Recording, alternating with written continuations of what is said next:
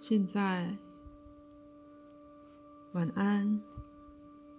第十一章的题目是“神奇之道”以及保存与自发展现之间的关系。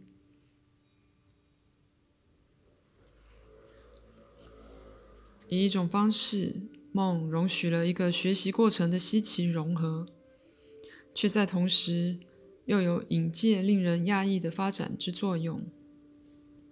那是指梦促进了知识的保存，他们在技能的发展上是个辅助，借由将资讯与你经验的其他结构穿梭交织，梦保存可得的资讯。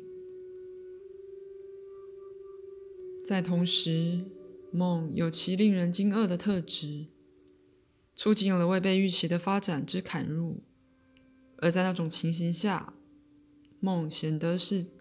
在处理保存原则的瓦解，以这种方式，梦也反映了你较外在的行为，保存了你已知道的东西，却又引介了新的模式、新的自发秩序。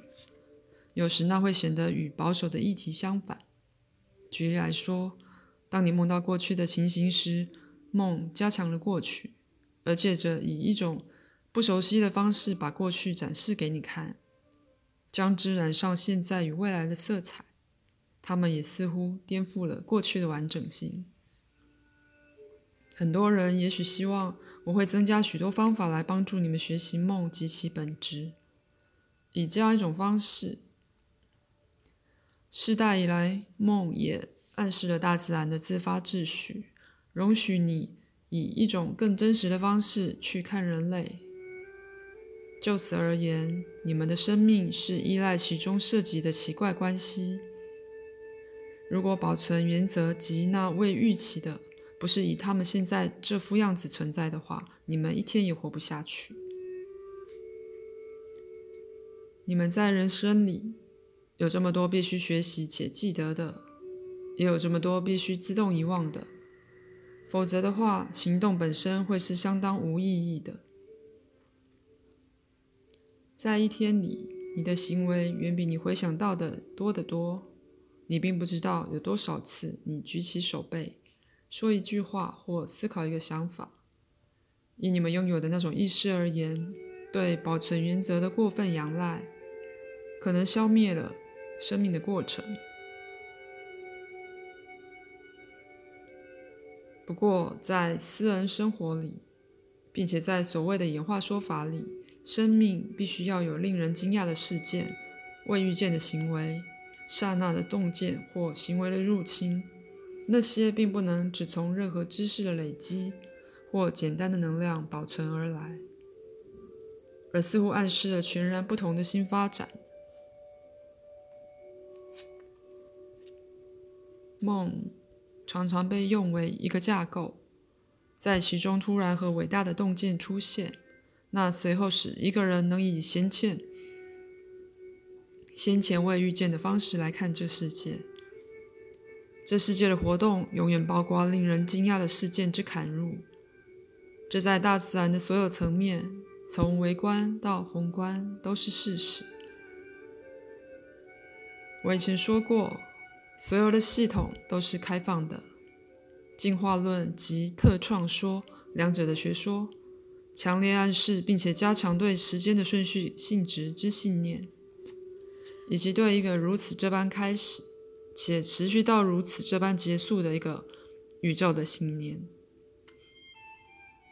然而，是有出现在真正的大自然活动里的水平事件，并且在所有的经验里都有水平的进出点。这些容许了非官方的新能量之砍入。及令人惊讶的事件之引介，再次，这非常难解释。梦能影响，并且真的影响文明的上升及陨落。不过，你们习于一种特定的方式去读自然，并且在表层去经验事件。你们是自然的配备好，去欣赏一个丰富很多的混合。我常说，你们本身就有一个去探索存在的主观性分支之需要。当时代不同，你们就会厌倦了老方式，连你们的梦都开始向新的途径伸展。在大自然的自然保存行为与大自然想创新的必要之间的关系更有弹性了。在私人与群体经验里，在物质与精神行为里，在比如说星辰与人类的事件里，越来越多的非凡事件开始发生。那么，人们想将信念的老结构抛在一边。他们常常不自觉地渴望童年早期记得的知识，那时仿佛他们曾体验到一种经验的次元，在其中那未预期的被视为理所当然。那时神奇的事件相当自然地发生。他们开始以一种不同的方式去看他们人生的结构。试图从大自然，并且从自己的本性唤起一些优雅不费力、一些几乎被遗忘的自由。他们开始转向对一个更自然且更神奇的探究自己人生方式。在这种时候，大自然以及在社会本身的保存因素看起来似乎不像以前那么强了。先前被被掩饰或忽略的令人惊讶的事件，似乎出现的越来越多。处处都有一种新的快速和加速感，逐渐改变了人们对他们自己生活的事件以及对别人的行为之期待。你们现在就在这样一种时代里，旧的被遵从的理解释突然显得伪钝了。而不可预期的非凡事件似乎较为可能了。那种在梦里做的工作，某种程程度改变了。他们变得更积极，更具侵入性。可预见的行为，纵使是大自然的现象，也较难被视为理所当然。在这种时候，人类开始越来越感受到。保存的表象所基于其上的行为之更大次元。这种情况下，人的主观经验有相当的改变，人对他自己的感觉也改变了。但渐渐的，他对不可预知性的信仰增加了，比较愿意随顺他了。人类开始自己的那种心灵的迁徙，人开始感受到他自己之内。更进一步尚待研究的领域和行动的可能性，他开始渴望探索精神的陆地，并且将他自己的一部分派出去做特使。口述结束。现在，鲁伯就是那种特使，在人生的所有区域里有很多特使。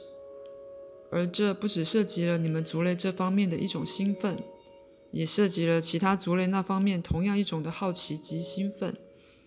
在此，这极难解释，但存在于所有族类与环境之间的联系本身也受到影响。水平的通讯伸展并扩展，以包容可能性的随后发展，因为意识永远在不止一个脉络里认识他自己。当保存与学习的属性在它们最茂盛的春天时，大自然可能以看起来最不可能的方式体验它自己。此节结束。